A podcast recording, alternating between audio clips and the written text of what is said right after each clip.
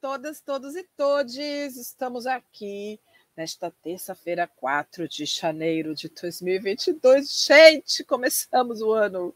Estamos na primeira semana de 2022. Uma terça-feira quente, a beça, que chove para com trovoadas, uma coisa terrível por aqui por Santos. Mas estamos agora começando o nosso ano e a gente tem trabalhado esse ano inteiro falando sobre é, as notícias das capas de jornal. Hoje eu resolvi fazer uma coisinha um pouco diferente.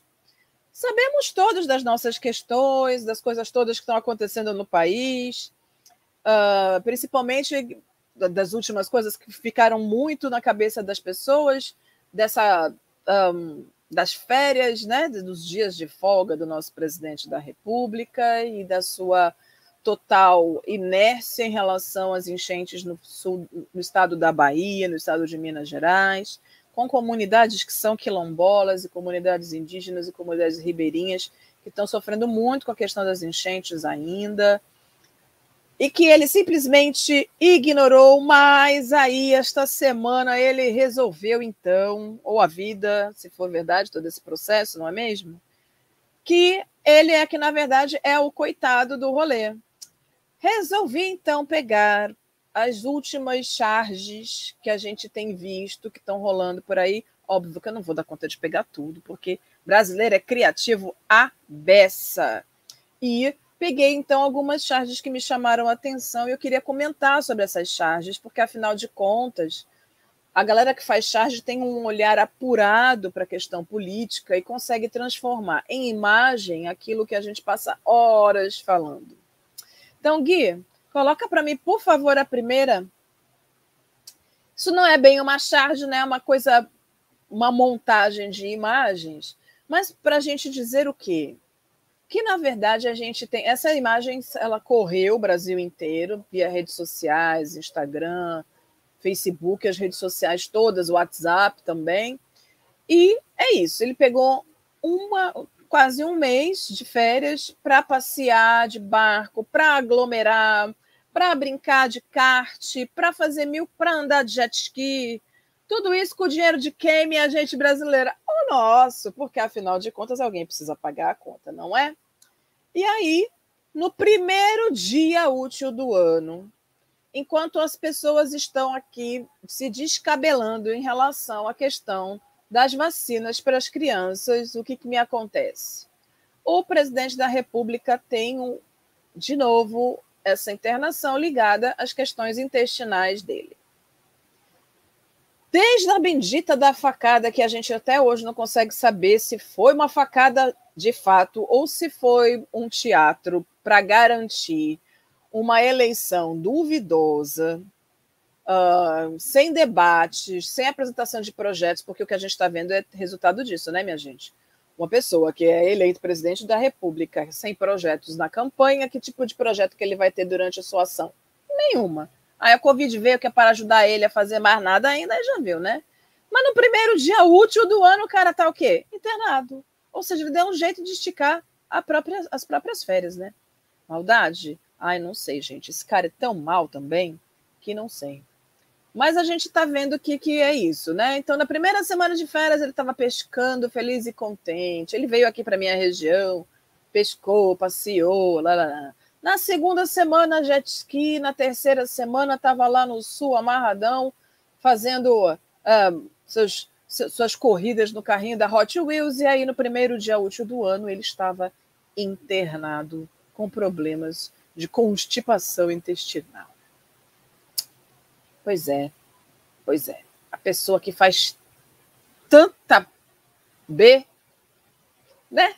É isso que dá. A pessoa faz muita B e aí fica assim, com constipações. A próxima, por favor, Gui.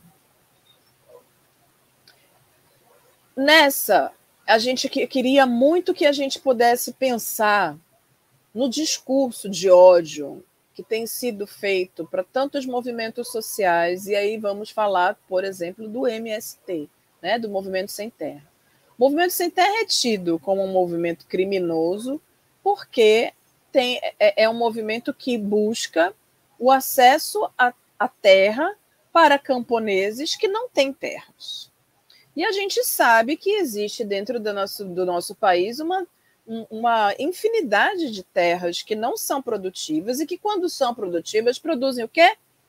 Pasto para gado. Porque é isso, né? As pessoas no Brasil precisam comer, mas o gado tem mais prioridade na alimentação do que nós, seres humanos, pessoas. Então, o que a gente tem, tá, tem visto é que, na verdade, essas pessoas que são tidas como terroristas, e aí a gente está falando aqui nessa imagem dos tais terroristas do MST, do Movimento Sem Terra, e aí tem muito cinismo nesse rolê todo, nessa, nessa produção dessa, desse discurso, uh, atuando efetivamente dentro das comunidades alagadas lá na Bahia. Enquanto o nosso presidente cristão, do bem, enlouquecidamente evangélico, está fazendo o quê? Ignorando o sofrimento do povo que ele governa, porque independente de qualquer coisa, se eu sou, é, mesmo que eu, Eliane, não vote neste homem, mas ele é o meu presidente. Eu querendo ou não, ele é o presidente que governa o meu país, portanto, ele tem que se preocupar comigo, sim mas ele só se preocupa com aqueles que dão apoio para ele.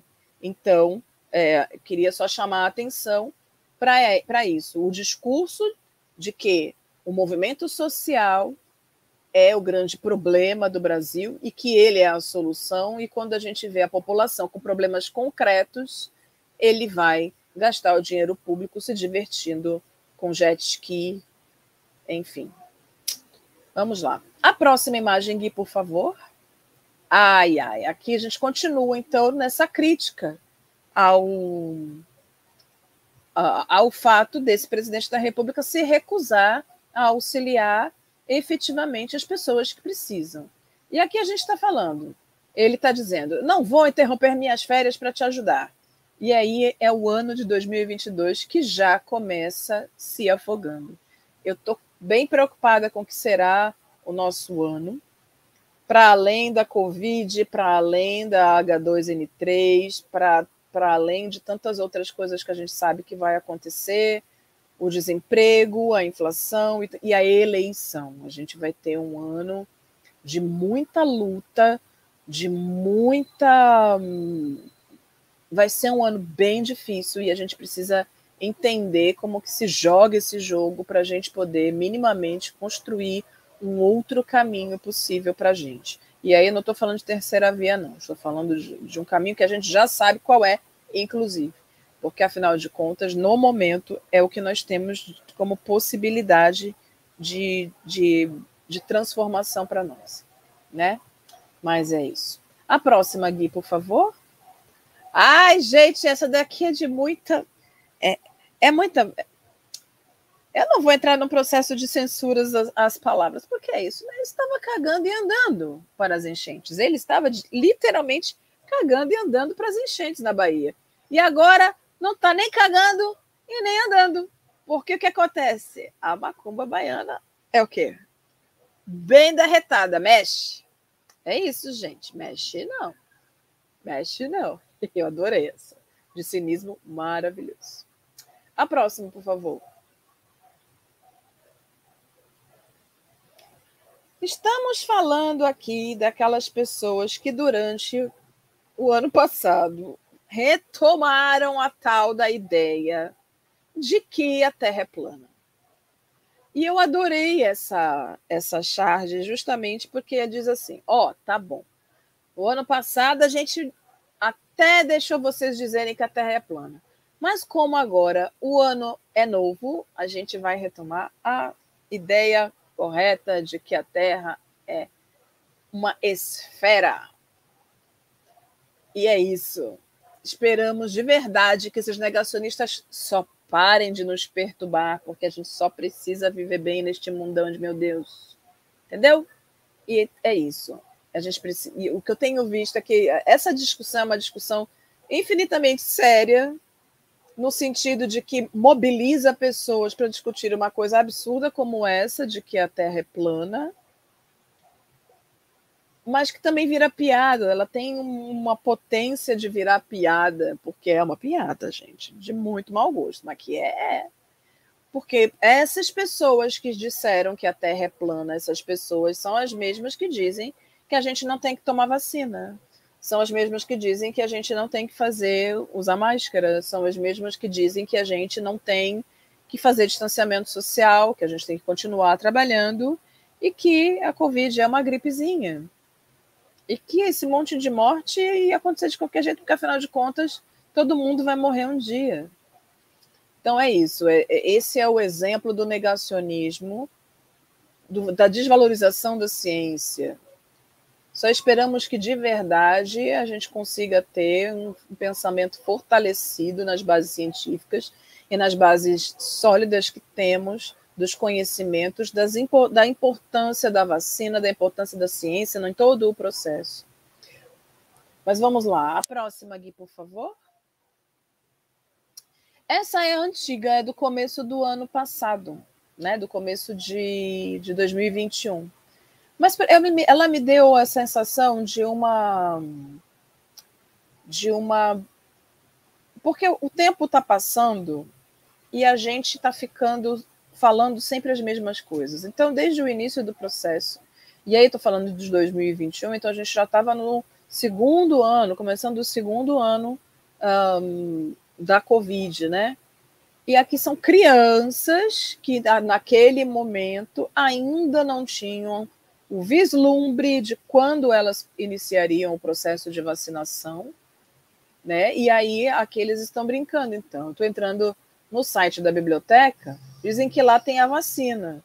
E aí o outro pergunta: da Covid-19? E o menino diz: não, da ignorância.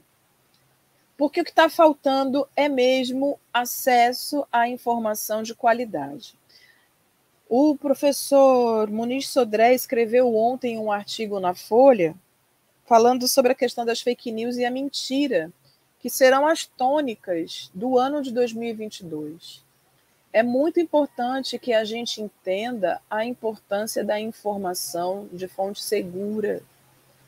Se você não sabe qual é a fonte segura, procure mais de uma fonte, de lados diferentes da história. Procure a fonte primária das informações.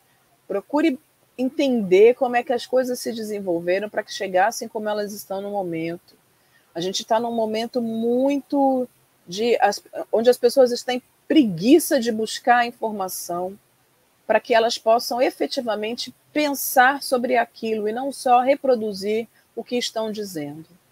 Então, se o menino está aqui dizendo nessa charge de que a biblioteca te dá a vacina contra a ignorância, é hora de ocuparmos sim as nossas bibliotecas, já que muitas universidades e nós todos já estamos indo para a nossa terceira dose, né, da dose de reforço, é necessário que a gente retome os espaços de estudo e os espaços de, de construção intelectual para que a gente tenha argumentos sólidos para combater tanta mentira como a gente tem visto nesses últimos dois anos. A próxima, Gui, por favor. Ai, gente, essa eu achei maravilhosa. Que é aquela coisa, né? Vai querer vacina contra. É, vai querer a carteirinha da vacinação, não quer a carteirinha, aquele negócio todo. E aí, tantos, tantos entraves que colocam, mas aí a gente pode também fazer esse negócio virar para o nosso lado, né? Porque se só as pessoas que tomaram vacina votarem, ó, aí a gente está bem. E é o que essa chat está falando. E se só vacinados pudessem acessar as cabines eleitorais? É só uma ideia, claro. Todo mundo ia se vacinar lindamente. Só vai, só vai votar quem ap apresentar a carteirinha de vacinação completa e atualizada com as vacinas todas, da gripe, Covid, todas as coisas. Ia ser lindo de se ver. Eu acho que a gente precisa dar uma forçada nessa barra e fazer com que as pessoas realmente pensem que só vai votar quem tiver vacinado. Porque, afinal de contas, quem não está vacinado pode estar doente, pode deixar as pessoas que estão dentro das sessões doentes, não é mesmo? Eu acho que a gente tem que fazer uma campanha bem forte e exigir a, amostragem, além do título de eleitor ou da, do RG, mostrar a carteirinha de vacinação, inclusive com a, a vacina de reforço. O que vocês acham? Gostei muito dessa bastante. A próxima, Gui, por favor. Essa daqui é, eu gostei porque ela tem a ver com o que a gente está vivendo né, nessa, nesse momento. E não necessariamente essa, essa, essa charge é desses dias ou dessa semana. Ela já tem alguns, alguns dias, já tem algum tempo, e é o nosso presidente. Na verdade, é o coronavírus com a faixa de presidente, porque me parece que ele é amigo do cara, né? O, o nosso presidente deve ser amigo do, do coronavírus para ele ficar tão apegado nesse processo. No pé do SUS, dizendo para não liberar as vacinas para as crianças. E aí a gente está vendo aqui as crianças esperando pela vacina. E ele insistindo nessa questão do não liberar a vacina. Eu queria que a gente parasse para pensar um pouco sobre essa questão da não liberação da vacina para as crianças, porque eu tenho assim uma sensação de que existe de verdade ali uma intenção de fazer disso uma discussão para que ele possa de alguma forma utilizar isso a favor dele durante a campanha. Pensando que as pessoas estão sempre dizendo também que nós brasileiros não temos memória, ou que a gente tem a memória curta, que a gente esquece as coisas muito rápido, talvez em algum momento ele vá usar a questão da liberação da, da, das vacinas para as crianças como uma moeda de troca pra, com a galera mais pobre, por exemplo. Mas a gente não pode esquecer jamais de que desde o dia 16 de dezembro a Anvisa já liberou a utilização das vacinas da Pfizer para crianças de 5 a 11 anos. Hoje eu escutei que já estão cogitando, inclusive, é, que a vacina seja dada a partir das crianças de 4 anos, porque essas crianças de 4 anos começam este ano a frequentar as escolas. Então, é para evitar problemas graves dentro das estruturas escolares. Me pergunto de verdade, e aí também escutei na Globo News de que essas, essas vacinas já estão compradas e que já tem um encaminhamento de, de mandar essa demanda já existente para os governadores. O que, é, o que me faz pensar, na verdade, é qual o interesse que há e qual é a peça desse tabuleiro que está sendo movida quando a gente vê este homem indo agora para um hospital para não se envolver nessa questão, justamente agora. Pode ser só é, uma coincidência, mas pode não ser uma coincidência, de, de fugir mesmo da, da, da discussão. Ele internado, então ele foge da discussão. Hoje aconteceu é, a, o encontro da, dos órgãos é, mais importantes da discussão sobre a questão dessa, da vacinação infantil e foi decidido que sim, primeiro o brasileiro decidiu que sim, vai vacinar as crianças, e depois foi decidido também com essas entidades que sim, isso as crianças serão vacinadas, e agora era só eles só precisavam montar esse circo todo. Fato é que essas vacinas já estão sendo encaminhadas, já, só não existe um calendário ainda, que é esse o jogo, que não se entende ainda muito bem qual é a regra.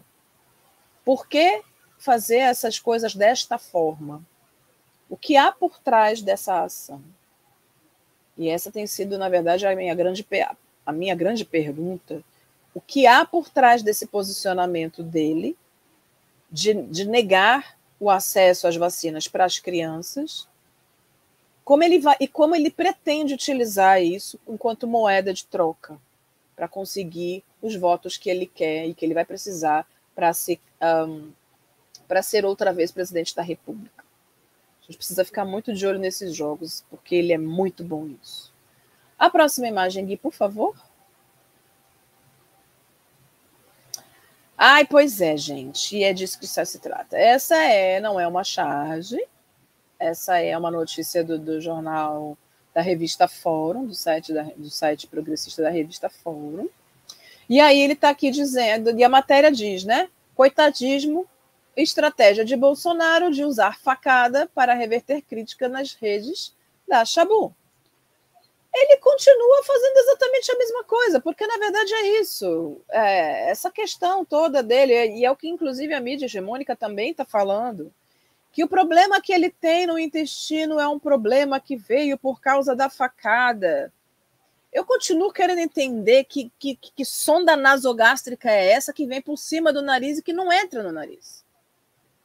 Porque se você for prestar atenção, é isso. A, a sonda nasogástrica está presa por, com um, um, esparadrapo por cima do nariz e vem aqui para trás. Eu não consigo entender como é que alguém pode ter uma alimentação líquida via um, canal nasogástrico e a, o tubo, que seria teoricamente a alimentação, não entra no nariz, passa por cima. Estou tentando entender essa dinâmica. É a mesma coisa que fizeram com a bendita da facada, que a gente também não sabe até hoje. E a gente só vai saber daqui a uns 20 anos, quando a história for contada por outros olhos e que ele já não estiver mais neste plano, porque é isso, né? A gente só vai saber de verdade o que aconteceu a partir da história contada pelos historiadores depois.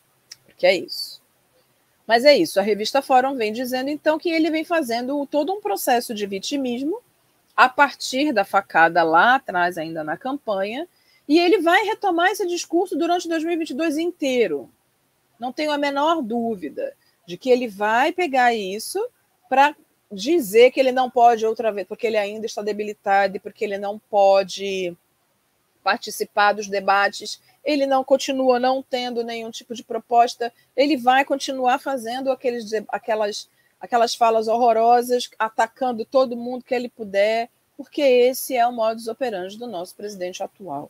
Eu espero que ele seja presidente atual, mas que ele deixe de ser muito em breve nosso presidente.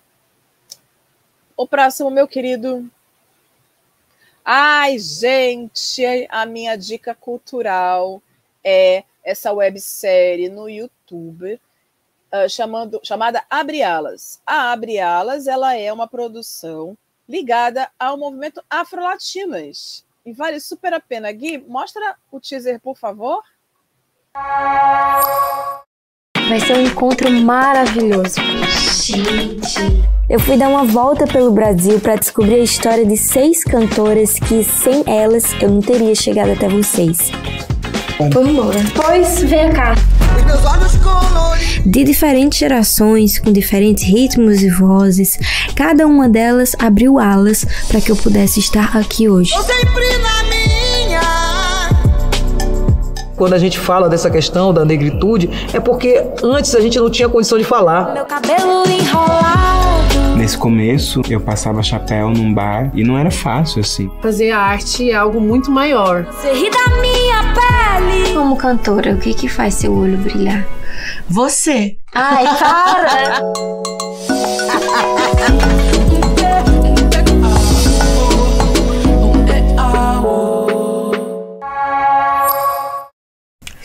ansiosa.